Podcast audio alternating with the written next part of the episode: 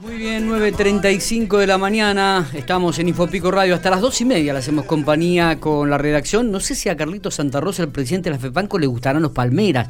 Carlitos, buen día. Mm, Me encantan, la cumbia santafesina, me encantan los palmeras. Yo cuando arranqué eh, escuchando la cortina decía, oye amigo, no debes sufrir, no debes llorar, digo, tendrá algo que ver con nosotros, con el cooperativismo, ya me lo está poniendo yo.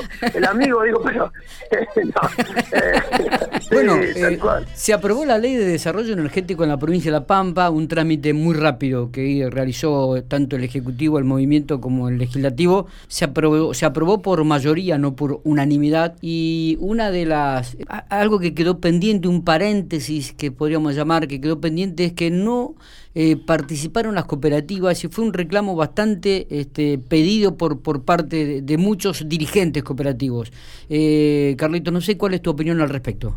Sí, es- la hicimos oficialmente desde la federación a, a ese reclamo o una serie de observaciones y, y obviamente que no creo que ningún dirigente cooperativo eh, pueda no decir eso, ¿no es cierto? Nosotros entendemos que eh, era necesario una ley eh, de desarrollo, como se denomina esta, una ley energética, era necesario, porque después que el gobernador había ha lanzado el plan estratégico energético provincial, Claro. donde anunciaba de que de, de, bueno el rol que, que jugaría Panpetrol y de que ir a un a una autogeneración, autoabastecimiento energético en los futuros años como un proyecto como provincia, nos parecía muy bueno porque en realidad hoy por hoy estamos dependiendo del 100% de la energía en el mercado nacional. Y por ejemplo en los años anteriores donde cuando vos comprabas energía y hubo- se acuerdan las notas que hemos hecho de los aumentos exponenciales de energía del mercado mayorista nacional y todo lo demás no tenías herramientas de, de- de defensa si vos no te generás tu propia energía. Hasta ahí vamos bien.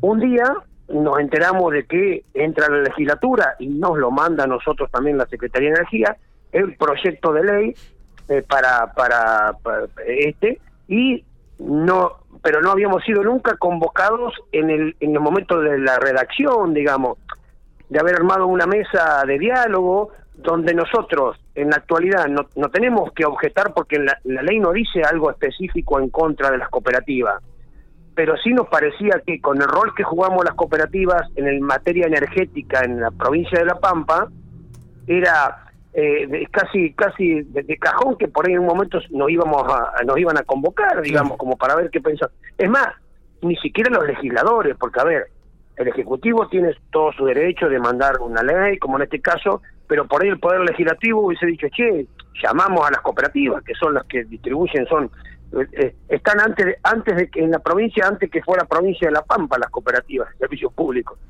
y tenemos un convenio de concesión y todo lo demás. Bueno, pero vuelvo a repetir, mandamos esas observaciones eh, a la legislatura y las mandamos a, a la Secretaría de Energía.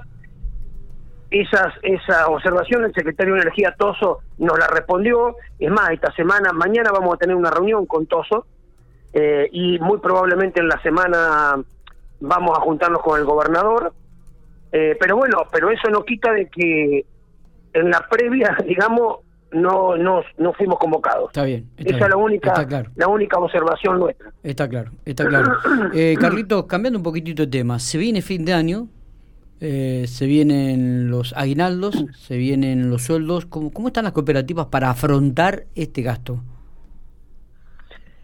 Y estamos complicados desde el aspecto de que eh, nosotros el índice de morosidad que venimos hablando, todo está lamentablemente en las notas anteriores de que por el hecho de no poder cortar, que vuelvo a repetir como lo dije siempre, nosotros no, nuestra intención nunca es cortar los servicios. Nosotros que- queremos, la gente tiene que entender que eh, eh, usa un servicio de la cooperativa y lo tiene que pagar, es un servicio, no es un- y pero el hecho de no haber podido eh, eh, eh, cortar ha aumentado la morosidad, ha hecho que hay mucha gente muy endeudada y por ahí que la economía hoy de la cooperativa no es la misma que debería ser en, en- en- en momentos normales, digamos. No obstante eso, entiendo de que el pago de, de, de- de lo que es salarios y demás no se va a ver afectado porque, bueno, siempre es prioritario. Y a su vez, ¿por qué? Porque producto de todo lo que vivimos este año, lo que hemos hecho lamentablemente las cooperativas, que eso se va a ver quizás en un futuro, es eh, es no hacer inversiones, que por ahí uno tiene programada. Por lo tanto, la plata que teníamos que gastar quizás en alguna inversión, en algo, quizás cambiar algún vehículo que ya está ya estaba amortizado, hacer alguna pequeña obra de mejoramiento, una cosa, no la hicimos y con eso es lo que nos estamos fondeando para los gastos corrientes. Que por eso digo, quizás eso no se ve, eh, pero bueno, se irá a ver en el retraso en materia de inversiones. Eh, por lo tanto, bueno, eh, también el decreto el decreto presidencial eh, fin de año termina. A partir de, enero, eh, bueno, ya se ha anunciado a nivel nacional y también a nivel provincial. Va a haber un ajuste de tarifas. Eso es lo que iba a preguntar. ¿Se viene el primer trimestre el ajuste de tarifas? Que es, sí, no sabemos cuál va a ser a nivel nacional. Nosotros ya habíamos dado a conocer acá que ya se acordó con la provincia de que eh, va a haber un, pequeño ajuste, que inclusive el gobierno provincial va a seguir poniendo eh, eh, subsidio a las cooperativas para no trasladar todo lo que sería el desfasaje del año y, y, bueno para, para el impacto. Lo que no sabemos qué va a pasar a nivel nación. Está bien y que si bien hablan se habla mucho de, que se va a tratar de que a los a los a la gente más vulnerable a los, sectores más desprotegidos se va a tratar de, de, de, cuidarlos y demás, eh, pero bueno, todavía a nivel nación no hemos tenido, no tenemos novedades, así que... No hay, no hay eh, ningún porcentaje establecido hasta el momento, Carlos. No, no, no, no, no, no, no lo hay y tampoco creo, qué sé yo, estas cosas son son son son feas, viste como hablábamos recién de la noticia, no son cosas lindas para hablar, la gente más vale eh, hoy ya demasiado estamos padeciendo con la pandemia y algunas restricciones y demás, por lo tanto estas pálidas, qué sé yo, tratemos por lo menos, eh, qué sé yo, terminar el, año en paz, bien, y bueno, y el año que viene entre todos veremos cómo, cómo le ponemos la mejor onda para, para amortiguar. Eso sí, en este caso, lo único, como digamos, como mensaje que yo siempre digo que la gente que por alguna cuestión o por otra se vino atrasando, yo le recomendaría que se, que se fuera acercando para ver de qué forma en, la cooperativa de cualquier lugar que, le presta los servicios, ir tratando de, de, ver para, para ir, eh, bueno, en forma conjunta buscando la mejor solución, porque bueno, en ningún lado habla de que